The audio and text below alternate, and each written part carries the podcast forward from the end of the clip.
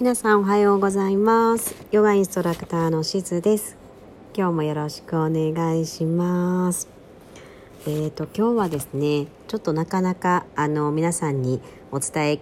できてなかったんですけどあのソエルっていうね私が働いているオンラインヨガスタジオがあるんですけどそこでなんとこの私があのプロテインのあのアンバサダーになならせていただきまして全然プロテイン初心者なんですがあのプロテインをねあの皆さんにこうお伝えするという役割をねいただいたのでちょっと今日はそのお話をしていきたいなと思います。実はもうね先月年末から去年からねあのー、いろいろこう会議をしたりとかねプロテインいただいたりとかして飲んでたりはしてたんですがなかなかね私実は本当にプロテインなんて初めて飲むっていう形だったのであのこううまく私が伝えられるのかなっていうなかなか自信もなくてちょっとねなかなかこう皆さんシェアできてなかったんですがだんだん自分なりにも調べたりとかいろんな人の意見聞いてね私だからまあ伝えられることもあるのかななんて考えてるので少し今日はねそのお話にしていきたいなと思います。もちろんあのこれは別に全然買ってほしいとかっていう話ではなくてなんかあの私の中ではちょっとこう新しい世界がまた開けて面白いななんて思ったのであの皆さんもねどんな感じなんだろうなっていう感じでこう聞いていただければなと思います。で今回あのプロテインということでね、あのー、そのおすすめするって役割をいただいたんですけど、まあ、まずはプロテインって何ぞやっていう話からねしていきたいなと思います、まあ、プロテインご存知の方も多いと思うんですけど、まあ、プロテインっていうのはあのタンパク質の英語で、えーと、英単語っていうんですかねで、えーとまあ、意味としてはあの筋肉とか内臓とか骨とか血液とかねそういう髪の毛とかも爪とかも体のありとあらゆるものを作っている主成分になってきます。でなかなかなんでそういうふうにこのなんかこうイメージですよ私のすごくこうプロテイン飲むな飲む前のイメージとしてはなんかこう筋肉がね隆々の人がこうなんか粉っぽいものをなんか飲んでるなみたいな 最初はすごくイメージだったんですけどやっぱりその筋肉を使ったりとか運動する人は普通の人よりも倍ぐらいねそのプロテインがタンパク質が必要になってきます。大体成人の人では 1kg1g が必要って言われてる、まあ、大体成人でいくと 50g が必要って言われてるんですけど、まあ、運動してる人とかは 1kg に次1.5から 2g なので人によってはこう倍ぐらいね普通の人の倍ぐらいこのプロテインが必要になってきます。納豆とかなんかまあよくイメージある鶏肉とかね胸肉とかそういったところからもちろん取れたりするんですがやっぱりこう人の倍取らなきゃいけないってなるとなかなか食事だけでは難しくなってくるのでそういうこう簡単に取れる、まあ、サプリみたいな感じですよね。な感じでタンパク質をこう飲んでいくっていうのが大事になってくる。もちろん筋肉をこうあの使うような運動をされてる方はもちろんですし特に女性の方だったりしたら、まあ、こう肌とかね髪の毛とかそういったところにもすごくあの大切になってくる成分ですのでなんか最近ちょっと肌の調子が悪いなとか髪の毛がなんかこうゴワゴワしてきたなみたいな人にもいいかなと思います。あと私が結構あるんですけどこう疲れやすい方。そういう方にもこのプロテイン飲んでいくと解消されてる解消されていくっていうこともあったりするのでまあもう本当に体に必要な成分の一つだとねあの思っていただければいいかなと思います。本当にこの恥ずかしい話なんですけど私のこの最初のプロテインのイメージってあのー、これソエルのネクラスでも言って笑われたんですけど、まあ、本当にこう中山きんに君とかこう、ま、筋肉が隆々な人がこうなんかあのー、飲んでるようなイメージ。でやっぱりなんか男性が飲んでるイメージがすごく私の偏見だったのかもしれないですがあったのでなんかあんまりこう美味しくなさそうだなみたいな。なんかあの無機質ななんかちょっとまあ粉ですしね元が。あの粉っぽいなんかあんまり美味しくないものなんだろうなみたいな印象があったんですけど、まあ、全然これ宣伝とかっていうわけじゃないんですけどそのソイルのねあのプロテインのアンバサダーになって飲ませていただいた時の本当に感想があこんなに飲みやすいんだなっていう、まあ、特に私は正直に言うとあの牛乳で割っちゃったのでさらにだと思うんですけど本当甘くて何て言うんですかね。本当あの美味しいあまずいじゃなくて美味しいジュースを飲んでる感覚で飲めました。でなんか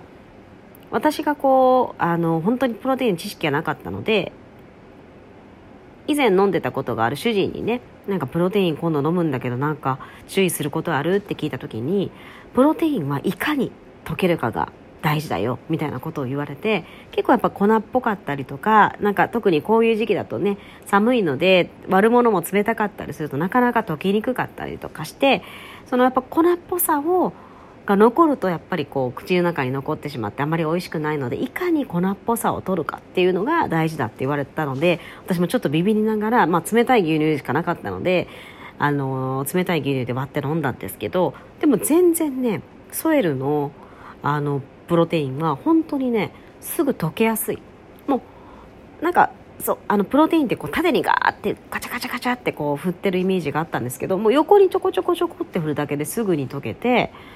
で飲んだ感覚もあの種類としては抹茶と,、えーと、黒ごまきな粉かなとグループフルーツがあって私は抹茶と黒ごまきな粉しか飲んだことないんですけどどちらもすごく美味しくてまた混ぜたりするとねその黒ごまきな粉と,、えーと、と抹茶を混ぜたりするとさらにねあの味もちょっと変わってまあ好みにはなるかもしれないですけど結構美味しかったりして私はあこんなにプロテインって美味しいものなんだなって思いました。で旦那にもちょっとねあの飲んでもらったんですけどやっぱり他のプロテインに比べてすごく飲みやすいって言ってましたねそれのプロテインの特徴の一つだと思います。であとはやっぱりソエルの会員さんって女性の方が多いのですごく女性にね、あのー、嬉しい成分がたくさん入っていて、まあ、葉酸とかですね、あのー、これはこうね代謝アップしていくもの代謝アップさせるのにも必要な成分だったりとかあとはこう妊娠中とかね妊娠前にもあの大事な成分になってきます。あと乳酸菌とかですね。こう腸活とかにもお腹の健康にもすごく大事な成分です。あとまあ食物繊維ですね。これは前も一回自律神経の時にお話したかもしれないんですけど、あのー、自律神経のね整えるのにすごく大事になってくる成分ですね、あと私は結構不足しがちなんですけど鉄分とかね。そういったものも入ってます。ですごく味もあの美味しくて私みたいにプロテイン慣れてない方もスッと飲める味なんですけど人工甘味料が不使用なのであのカロリーとかね気にする方もいいんじゃないかなと思います。であとは3つ目の特徴としてあのプロテインは大体こう2種類あるみたいなんですね。植物性のプロテインと動物性のプロテイン、まあ、大体植物性はソイ大豆のプロテイン。で動物性はホエイっていうねプロテインみたいなんですけどソエルにはそれがどっちも入っています。だから何がっていいかっていうとやっぱりちょっとこうタンパク質取るときに植物のもの大豆とかからたくさん取ってる人はホエイも入ってるホエイも入っているからちょっとそこも補える。っていうのもあるし肉や魚とかタンパク質取る方はそういう大豆のね植物性のプロテインを取ることによってそちらも補うことができるしその2種類のプロテインをなぜ混ぜてるかっていうとちょっと役割が違うんですね。そういうプロテインはこう満足感がすごくあってでゆっくり吸収されていきます。でホエイの動物性のプロテインはあの筋肉をつきやすくてすぐ吸収されていくのであのそのプロテインが効果的な時間が長くなる。ピークがこう別のものが混ざってるのであの体にね長く効果があるっていうことでこの2種類を混ぜてますね。であの私もこのいろいろプロテイン調べるときにあの中山筋肉君のねあの YouTube を見たんですけどその時にも言ってたのが中山筋肉君は、えーと、大豆のプロテインとホエイのプロテインを別々のものがあるんですがそれを一緒にね半分ずつ入れて飲んでたりしました。それはそういうあのそれぞれの特徴があるからどっちの特徴も取りたいからそういう風に飲んでるって言ったのでもうソイルはね最初からそのどちらも入ってるのでそういう意味ではどちらのこのメリットもあの受けられるかなっていうところでそれも特徴の一つかなと思います。で私が大体あの飲み出したのがあの年末ぐらいからなんですけどやっぱりこうちょっとね体を動かす時間が増えたのでヨガの時間とかねこう歩いたりっていう時間が最近増えてきたので飲むようにしてるんですけどまあなんかそうですねあんまりこう疲れやすく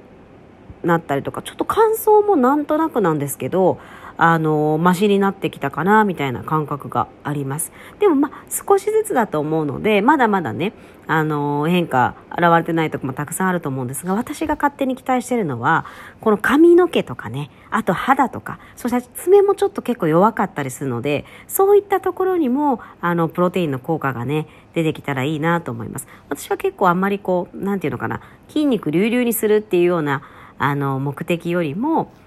なんていうんですかね、あの、足りない栄養分を取っていって、健康な疲れにくい体に、そしてできればね、こう、あの、綺麗な体にしていけたらなと思っているので、そこをね、ちょっと頑張っていきたいなと思います。あの、私もまだまだね、知識が本当にプロテインに関してはもう大初心者なので、皆さんにいろいろ教えてもらいながら、でも私も伝えられることは伝えていきたいなと思っています。なので次回はちょっとね、具体的にどういう時に取ったらいいかとか、あのー、どういうものと割ったら飲みやすいかみたいなね、お話もしていけたらなと思います。